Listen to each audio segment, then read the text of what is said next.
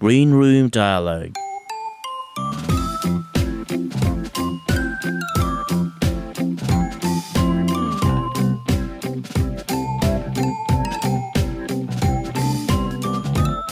今日も大変お疲れ様です。グリーンルームダイアログハッシュタグ G ログの鉄です。この番組はポッドキャストをきっかけに知り合った友人知人とグリーンルームいわゆる楽屋でのわちゃわちゃグダグダトークをお届けできたらなという番組なんですが前回に引き続き今日はシーズン1の振り返りを皆様にお届けします。前回と同様取り上げた質問はこちらの2つ。セクシャリティを自覚し始めたのはいつ頃で何がきっかけですか？セクシャリティを自覚し始めた頃の昔の自分に一言声をかけるとしたらこちらの2問になります。今日は2023年4月20日配信の今夜陽介と語りませんかラテン女と日本人ゲイのカダリッチフィエスタの2番組をやられている陽介さん。2023年7月20日配信の日が子0時50分のはすきさん。2023年2月20日配信の30代ゲイのロバタ会議のジョーさんの回答をお届けします。それではお聞きください。どうぞ。そのセクシャリティを自覚し始めたのはいつ頃で何かきっかけがあったりしますか？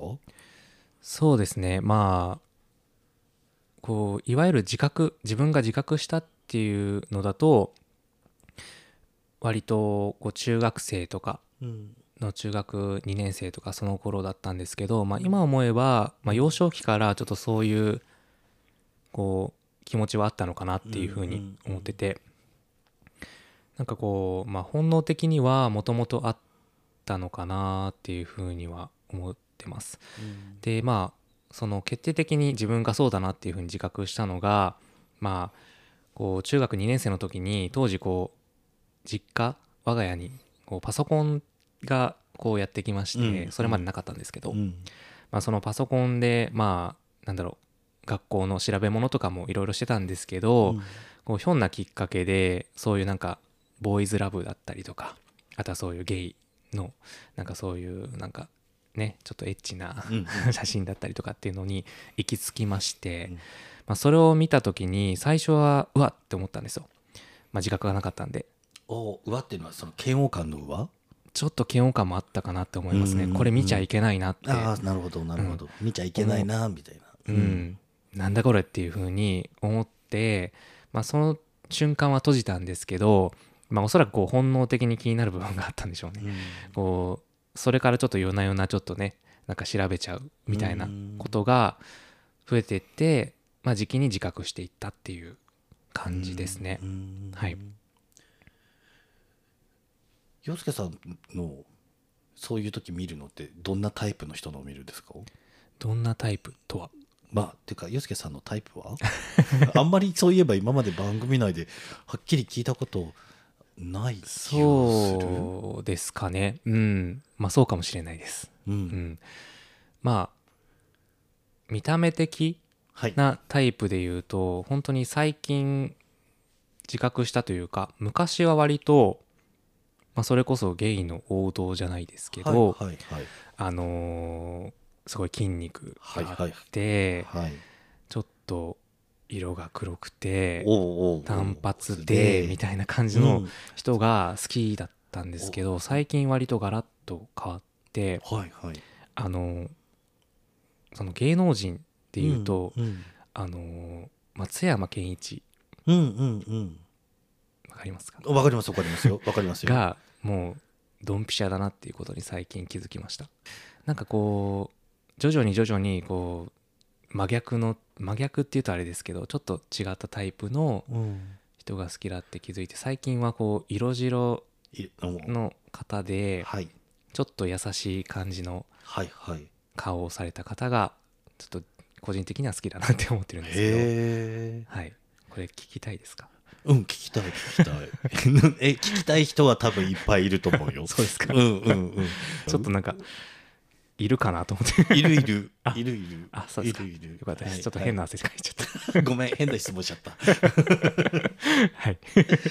さてじゃあそんな中学ぐらいの時か。自覚したというのは。そうですね。自覚して、まあ、それからこう本格的にちょっとなんか例えばなんか人に知られちゃダメだなとか、なんか自分はなんかまあ元に戻れるじゃないですけど、なんかちょっとうん。ストレートの方に戻れるんじゃないかみたいな、そういう悩みが出始めたのはうんちょっと時が経って高校生ぐらいからかなうんうんって思います。うんうんうんじゃあそのセクシャリティを自覚はし始めた頃の昔の自分に、はい。まあ、タイムマシーンもし乗って声かけることができるとしたらどんな声かけを自分にしてあげますか、そうですね、まあ、まず第一にこう学校だけがこうあなたの生活の全てじゃないよっていうことは伝えたいなってうん思います。うん。あとはまああの励ましじゃないですけど報告じゃないですけどうん。なんかこうなんだろういつか治るかもっていうふうに、まあ、思っていたけど、そまあ、それは治ってないんだけど、うん。まあ、今はそれなりに幸せにやってますよっていうことは伝えたいなって思います。うん。はい、まず最初に学校だけが世界の全てじゃないよって伝えたいっていうのははい、どんな理由からですか？もうその学校が全てだと思っていたんですよね僕は。うん。その学校で例えばなんかなんだろうカーストじゃないですけど、うん。まあ、そういうので、そのなんか僕のセクシャリティとかがバレてなんかそういうまあ下になるはい。じゃないですけど、まあ、うん。別にそういうなんかそういうことをめちゃくちゃ考えてたわけじゃないんですけど、なんか学校でなんか虐げられたりとか、いじめられるっていうことの恐怖みたいなのがありました、うん。まあ、その当初は本当にうーんなんか SNS もそこまで普及していなかったし、うん。もう LGBT っていう言葉も、うんまあ、僕は当初知らなかったので、本当にもう自分だけがそうなんじゃないかっていう風なうん。悩みがうん。まあ、まあそれもあって本当に知られちゃいけないなとか、まあ、学校で例えばこう仲良くなっていくにつれて、うん。まあ、そういうなんかちょっとした行動でバレちゃうんじゃないかうん。みたいなことがあっうん。てその学校で友達を作るっていうことができなくなってしまって、うん。まあ、その学校生活をちょっと共にする軽く共にするみたいな人はいたんですけど、うん。休日に遊んだりとか、なんかこう仲いい人はこの子ですみたいな子が全くいなくて、うん。本当にそういう意味で学生生活っていうのを、うん、まあ無駄にしたっていうとちょっと大げさですけど、うん。ちょっと全然楽しめていなかったなっていうふうにうん。あって、まあ、例えばこう外に習い事したりとか、なんかバイトしたりとか、まあ、それこそまあ当時あった SNS とかでうん。同じような人とつながるのもいいんじゃないかな。うん。い良かったんじゃないかなっていうふうに今となっては思うので、うん。まあ、そういう意味ではこう学校だけでなんかその自分ののあり方っていうのをうん。決めないでいいんだよっていうふうにうん。言ってあげたいなっていうふうに、ううんん思いましたね。この質問をいただいた時、うん。うんそれこそ今まさにそういうところでね悩んで踏み出せてないっていう、うん。まあ方もねいらっしゃったりとかするから、うんうん。うんうん。今の洋介さんの言葉はそういう意味ではそういう方々にも響くかななんて思いながら聞いてましたが、うん。そうだといいんですけど、うん。はい、そうか学校だけってなるとそこからう動けなくなるというかそこの世界からすね自分のセクシャリティの折り合いをどうつけるかが分かんなくなっちゃうと。てか折り合いがつかないって判断すると、うんうん。うんうん。そうなるもんね。こうね。動かないっていう選択肢しか残らなくなっちゃうもんね。そうですね。ううん。ん本当になんかそういうなんだろう。なんかその当時まあ別にそういう悩みがあったからといって、まあ、本当にこう学びに没頭したりとか趣味に没頭するっていうこともなんかできなかったので、なんか学生生活がうん。そういうなんか交友関係っていう面で充実してなくても、うん。なんかそういう趣味とか自分の好きなことを見つけてたらなんか良かったかなっていう思いもあってそれこそ本当に帰ってからの時間ももうちょっと大切にしたらよかったなっていう思いもあってうんそういう思いもあってこの一言に、うん はい、しました。でもセクシャリティの問題って割とまあある意味人にとっては根幹の問題だからうんそこが落ち着かないとそんなね学校帰ってからのヨガ活動に趣味にこそう没頭するっていうのがままならないというかなんか落ち着かないっていう人はうん。多分たくさんいらっしゃるまあできる方もねもちろんいらっしゃるのかもしれない、いらっしゃるとは思うんだけれど、うん。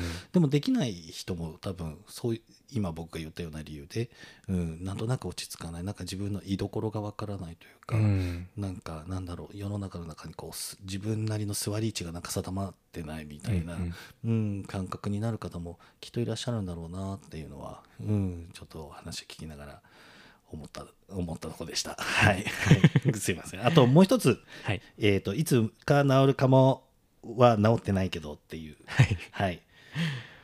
これこれを言いたいなと思ったのは。そうですね。結構本当にギリギリというか割と長い間思ってましたこれは、うん。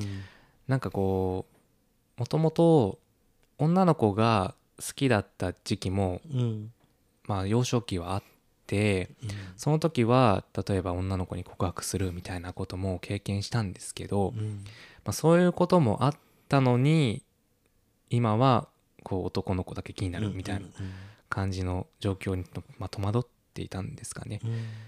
で、まあ、ギリギリまでまあちっちゃい頃はこうだったからまあなんだろうもう軌道修正というか、もううんうん。僕がこう強制的にその男性の情報をシャットアウトすることによって戻れるんじゃないかみたいなことは結構思ってて、うん、その期間が長かったのもあって踏み出せなかったんですよねこの、まあ、いわゆるゲイデビューっていうんですか、そういうのがまあ今22歳とかの時だったんですけど、まあ、それまで本当にうじうじ悩んでいた期間が長かったので、うん。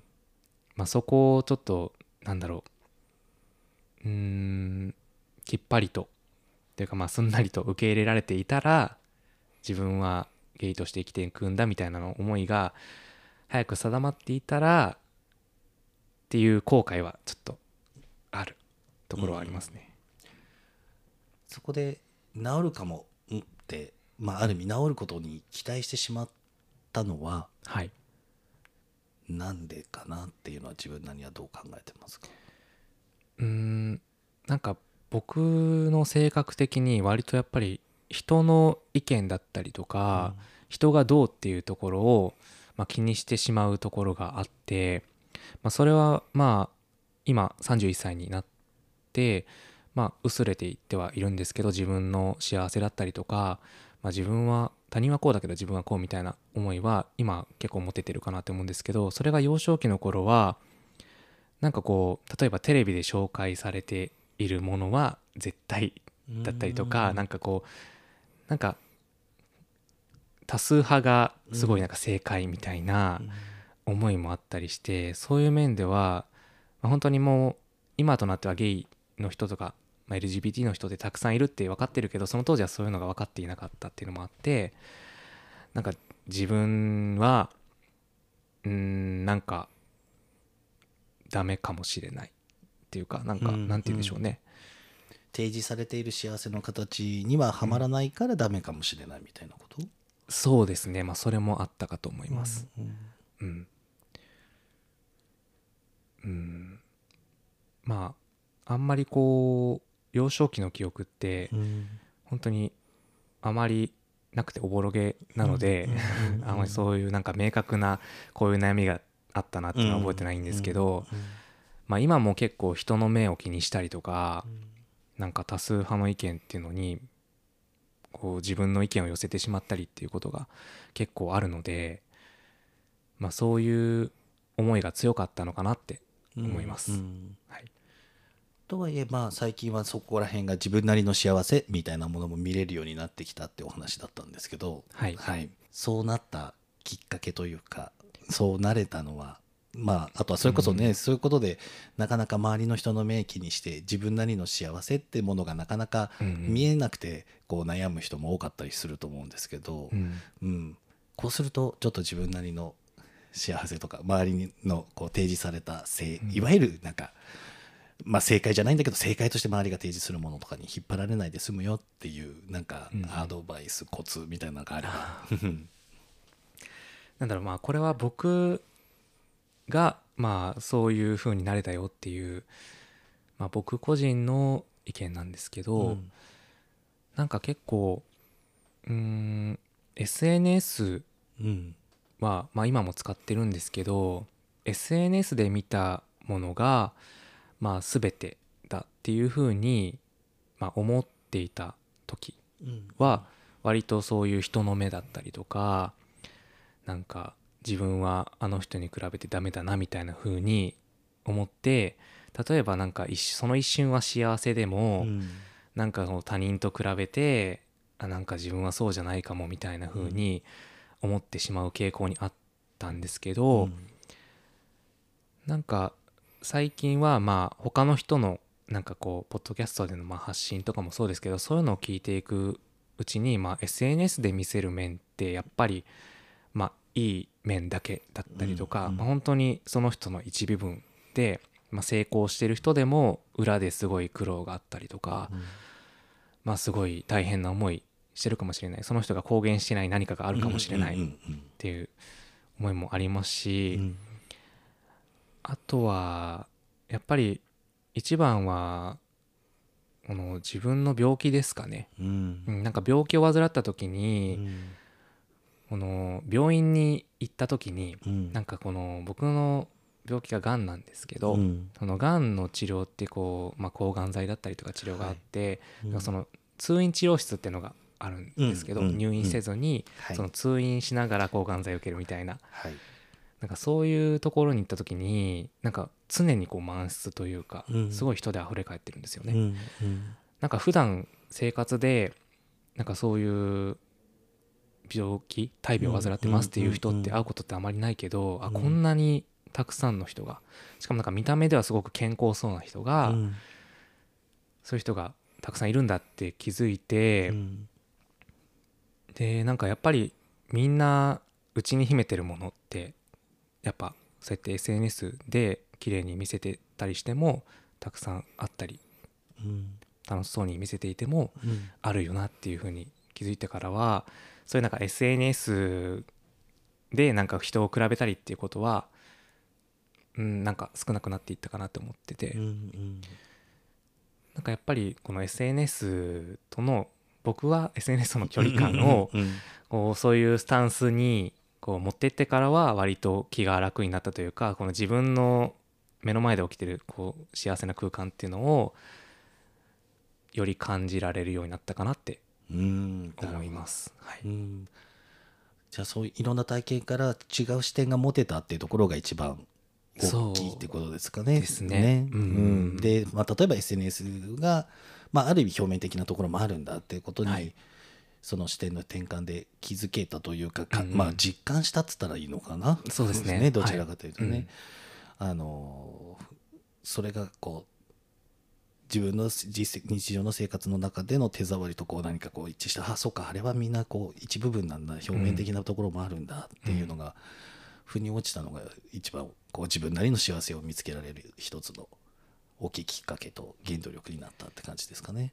そうですね。まあそこも多分まあ人の目というかこの人の在り方っていうのを気にしてる部分でもあるかなと思うんですけど、そのなんか他の人もこうなんだっっていう風なところでまあ共感じゃないですけど、うん。まあそういううーんまあ人と同じことであることがまあ正解かっていうとまうん。あそれは、あのはいではないと思うんですけど、うん。まあ、僕的にはそういうなんか人と共感したりとか一緒っうんていうことに安心感を覚えたりするってところもあって、うんまあ多分そういう面でもこう他の人もまあ裏ではうんうんうん。頑張ってたり、うん。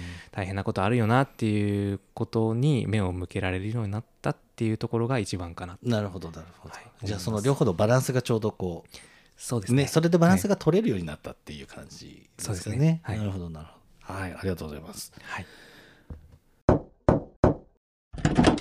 セクシャリティをそもそも自覚したのはいつ頃で何がきっかけかはい。という話をお伺いしてもよろしいですか、そうですね、えっとまあ、自分自身がそのゲイであるっていうのに気づいたっていうか知ったっていうのが中学校2年生の時で、うんうん。でこれがあの、まあ、ネットであのたまたまゲイっていう言葉を知ってうん。検索したのがきっかけだったんですね。うんうん。で、まあ、それ以前は何て言うんですかね。もともとその小学校とか、まあ、中学校うん。1年生ぐらいまではこう男の子のことをこう好意を抱いて、うんうん。まあ、そういった性的な目で見ているっていう自覚はあったんですけど、うん。でも自分の中で知ってる知識としては、うん。そういった男の人が男の人を好きになるっていうなるには自分がなんか女装しなきゃいけないうんうんうん。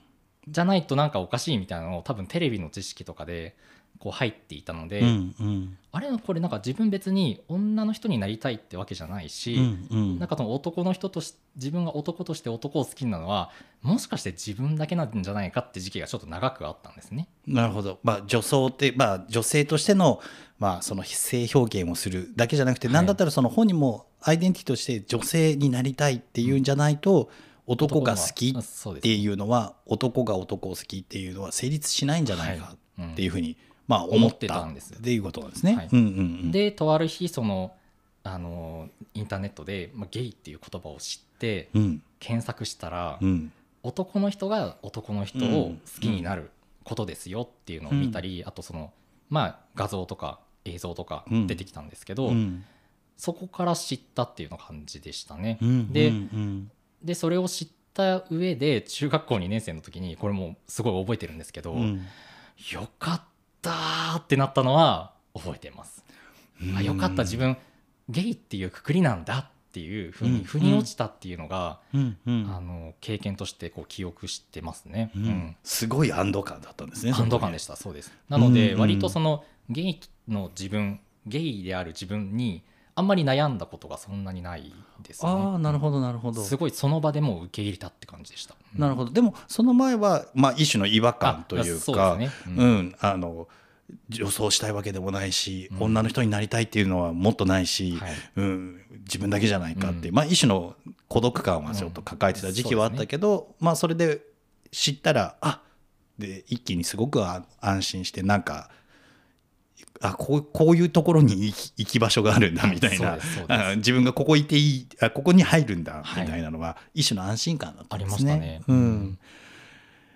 そのゲイって言葉をまあこう知ってっていう検索に至ったって話だったんですけど、はい。知ったのはそもそもは何で知ったの？なんかきっかけ？多分ゲイって言葉を知ったきっかけはおそらくですけど僕があのあのあれですねおそらくそのアニメのキャラをなんかこう検索した時に関連した言葉でピョンって出てきたとかそういうことなんだと思うんですよね。インターネットのいろんな検索うでん。知ったっていうような感じだったので、なるほどなるほど。なんか明確なこれっていうのではなくて。多分おそらくそのアニメのそういった男性キャラのなんか絵をこうなんか男性キャラの名前なんか18金とかで調べた時に うん多分そういうワードが一緒にくっついてきたんでしょうね。なるほどなるほど、ではではじゃあまあ今ちょっとねセクシャリティに関してはそんなにこうずっと思い悩み続けるみたいなことはなかったりするなんて話もありましたが、はい。はい。そんなセクシャリティを自覚し始めた頃の昔の自分に一言声をかけるとしたら、はい。なんて声をかけますか？はい、これはですね、えーっとまあ、まず、えーっと高校生活はあの全力で青春しときゃねっていうのとあとゲイの人に会うのは大学生からにしときゃねっていう2つですね。名古屋弁で、はい。えー言っていただきましたが、はい。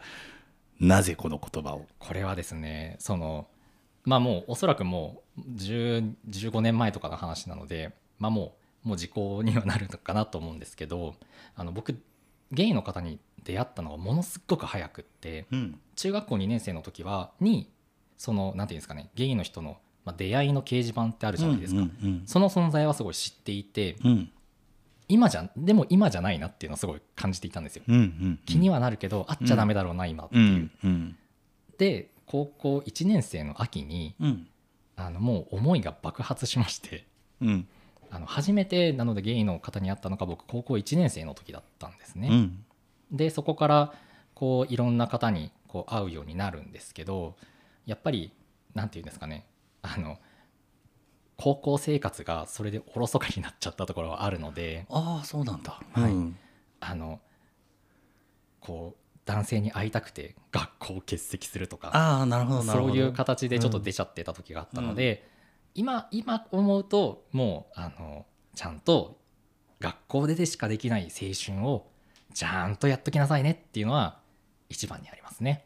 あとはそのやっぱりその時は何が良くて何がダメかってかその危ない危なくないの境界線がすごく曖昧だったので、うんなのであの本当そこの部分は本当に気をつけた方がいいよっていうのを身につける大学生ぐらいにあっといた方がいいんじゃないかなっていうのは反省の意を込めて伝えたいですね。まあでも一般的にそういう恋愛とか、はい。初めての彼氏彼女ができるのって高1ぐらいだったりまあいするからまあそんなにうん早いっていう、なんかその時はうん。恋愛っていうよりもうん。こう欲求の方が強くってまあ、でもそれもまた男子まあ高校生のあるあるな気がしなくもないですけどね。まあ会う人初対面で会う人は本当にこう見極めてそうですよね。ね。でもそれは大事ですよね。うん。まあでもこうまあはい。学校で体験できる青春を全力でしなよっていうのはちょっとそうですね、うん。うん、逆に今しとけばよかったなって思いがあるからこそ言いたいかなって感じですかね。うん。クラスのクラスの行事とか全然しなかったので、うん。うん。部活はしてたんですけど、うん。うん。そっちをちゃんとやったらもうちょっと楽しかったんじゃないっていうのは思いますね。うん。なるほど。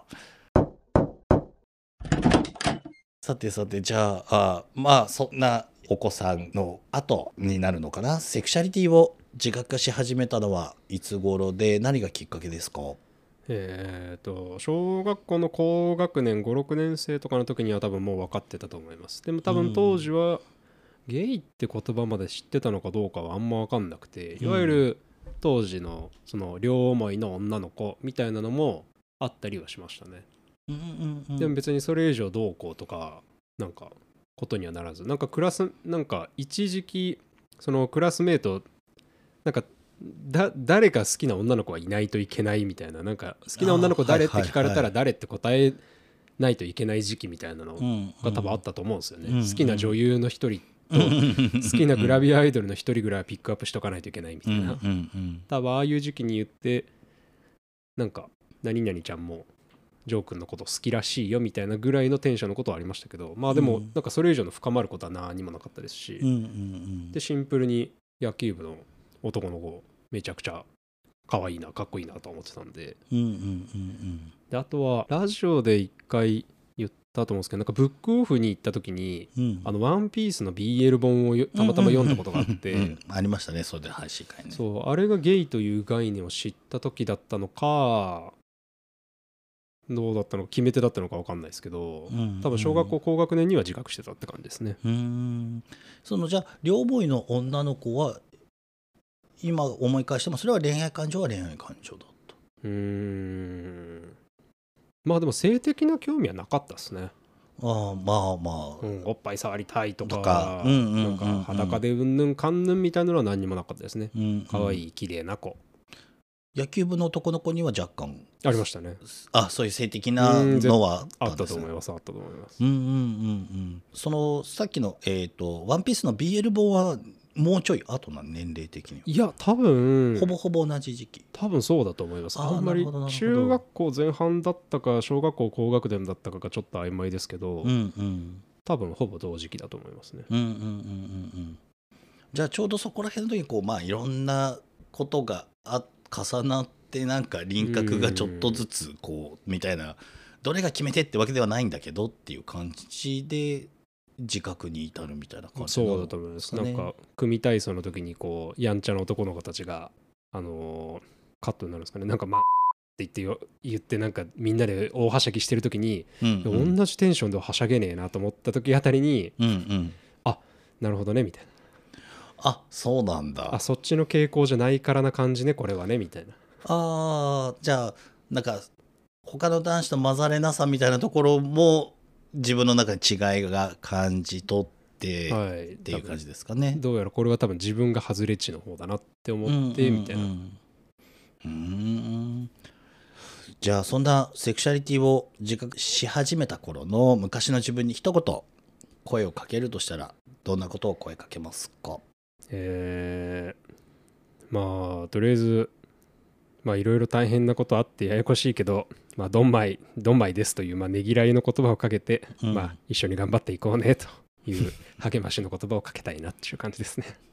ねぎらいと励ましを。そうですね。はい本当にその2つだと思います。その2つなのはなぜですか？その心は。やっぱり自分の中ではなんかゲイっていうセクシャリティで、うん。まあなんか、まあ、ハハードモードっていうとまあちょっと雑かもわかんないですけど、うん。まあなんか普通なんか何も考えずにスルーできてたことについて考えざるを得ないとか向き合わざるを得ないなとは思ってるので、うんうんのんけでなんとなくか奥さんと結奥さんと結婚して子供を作ってうんうん。生活費稼ぐために仕事頑張るぞいっていうのの路線に行かないなんかそう人生のなんかやりがいとは何ぞとか、うん。それでも仕事にも対するモチベーションどうしようとかうんうん。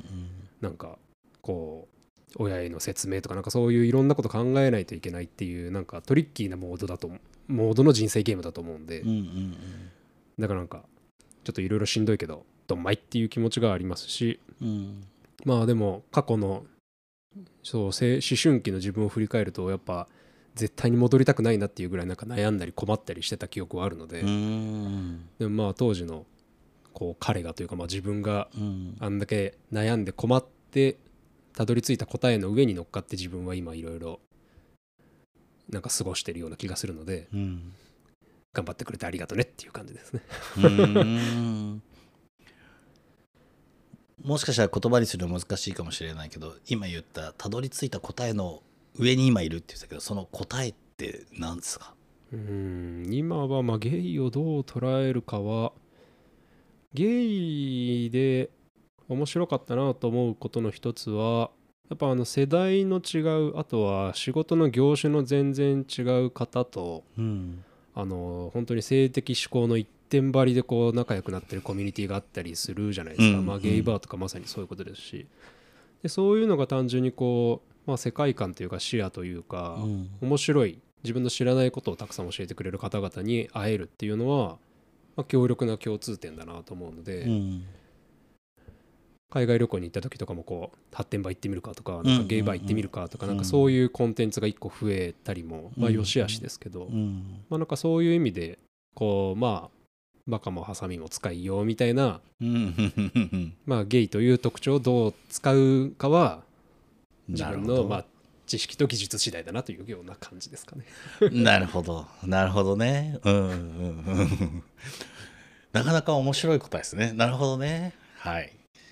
さてでそのあちなみに今そのセクシャリティに関してカミングアウトはえっ、と番組のねロバ会の方でも、えーお話はあったけれど何人かはしてるみたいなことでしたっけね。そうですね、うん。トータルで結局何人ぐらいののんけの友達に喋ったのかあんまり分かんないですけど多分うん。10は超えてるんですよね、うんうん20東京に来てから20超えたんですかね。なんかあんまりはよく分かんないですけどそのぐらいはカミングアウトしてると思いますね。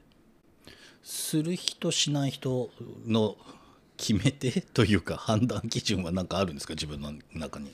はえっ、と基本的には喋っててその将来的な人生設計について真剣に話すひ話したい相手とか、まあ、話す流れになった時に、うんうん。性的思考の話情報を伏せてると、うん。まともな会話にならないので、うんうん。でまあ別にこの人とまともな会話をする必要がないなと思った時は多分あの適当にのらりくらりをつき続けますけど、うんこの人とはできればちゃんとこう話してみたいな話したいなと思う時はなんかその情報を共有して話,、話の続きをするみたいな感じですかね、そろそろ結婚しないのって中高からの仲いい友達に聞かれとの話になった時とかにまあいけそうかなと思った時に結婚とりあえず結婚する予定はない。なぜならばこういう理由がありましてみたいななるほど。じゃあどっちかというとじゃあこの人にカミングアウトしようと思ってすちょっと話があるんだけどいいみたいな感じのスタートでカミングアウトするっていうのではなくてっていう。うんそうだと思います、うんその性的指向の話をしないといけない理由があるので開示。なんかその情報を共有したって感じに近いと思います、じゃあどちらかというとその、えー話の流れでとか、まあ、今みたいに結婚の話が前にありきでうん。みたいなその中で言うみたいな。そうですねなるほどなるほどなるほど、なんかねカミングアウトっていうとね中にはい大事な話があるんだけど今度時間取ってもらっていいっていうところから、うん。うん場をセッティングしてあの実はっていう感じで言うっていうイメージがあるの方がなんとなく強いかな、うん。まあ言われてみればとそうかもわかんないですね。うん。それとはちょっと違うスタイルですよね。うん、そういう意味では多分ね違うと思います。なるほどなるほど。まあ、確かにその方がなんか話の流れの中でっていう方が言いやすい場合もあるだろうし。そうですね、うなんか、うん。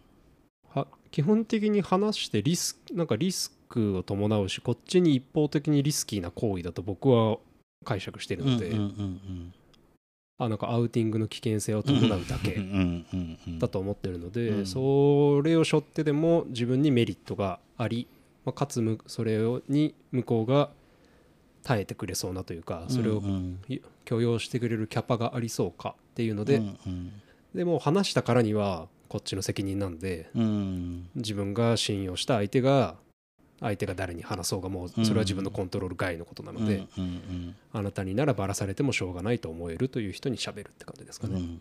まあでももちろんねあの、えー他の人には言ってほしくないと思ってるっていうのは言うってね、えー、とロバ会の時にね、はい。そのカミングアウトする時の自分なりのお作法じゃないけどこれを言って、あれを言ってってもうあれはあさすがだな立派だなっていうかあの参考になるなってすごくいやもう聞きましたあれは。いやもうもう心の隙間がもっと空いてた頃の大学生の頃とかにやっぱ痛い目に遭ってるんで。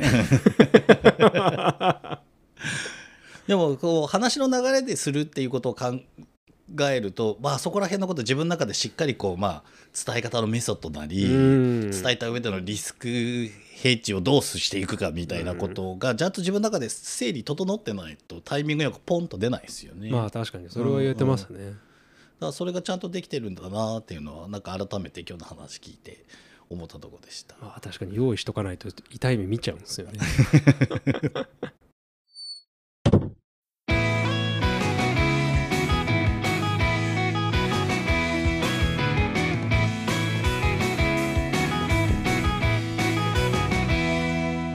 かがだったでしょうか？前回の3人と比べてもそれぞれにまた違うところもあり逆に似ているところもあったのではないでしょうか？ゲイであることを受け止めるステップはそのスピードも含め本当に各個人のペースでいいように自分は思っています。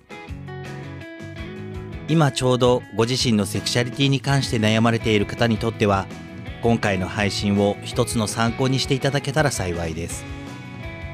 そしてこの配信を聞いてくださっている今日一日がリスナーの皆様にとって良い一日になりますこともお祈りしております。次回は10月5日に配信の予定です。またお耳にかかれましたら幸いです。